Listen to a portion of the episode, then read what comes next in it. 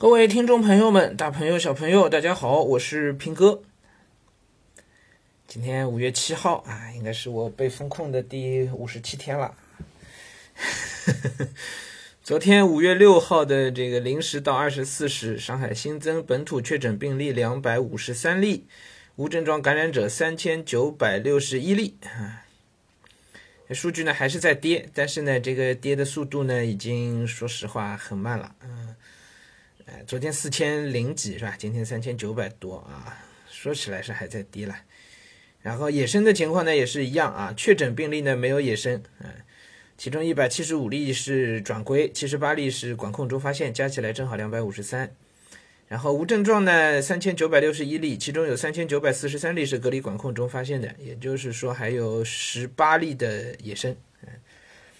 但是我昨天看到那个会议的精神啊，重新领会一下，发现好像现在没有在提社会面清零，还是在讲的这个动态清零。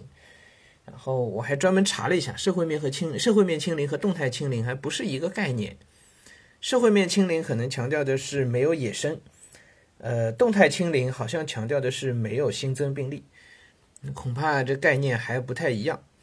所以上海最近一段时间都没有在讲解封的事情，而是在提一些复工复产，而且复工复产呢也只是这个重点企业的复工复产，非重点企业看起来好像还是遥遥无期。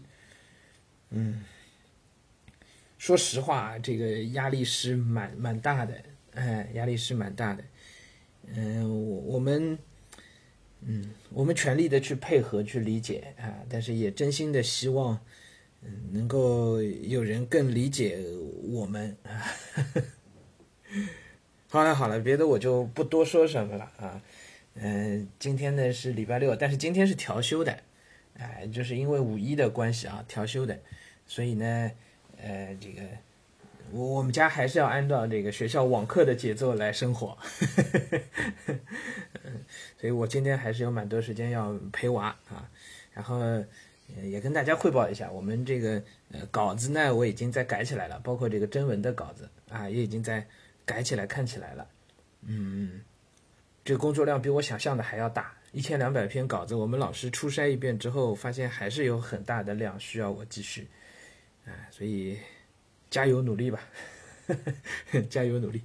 好，行，今天就跟大家早上就说到这儿啊。我们晚上有时间的话，我们再来聊一聊读书的事儿。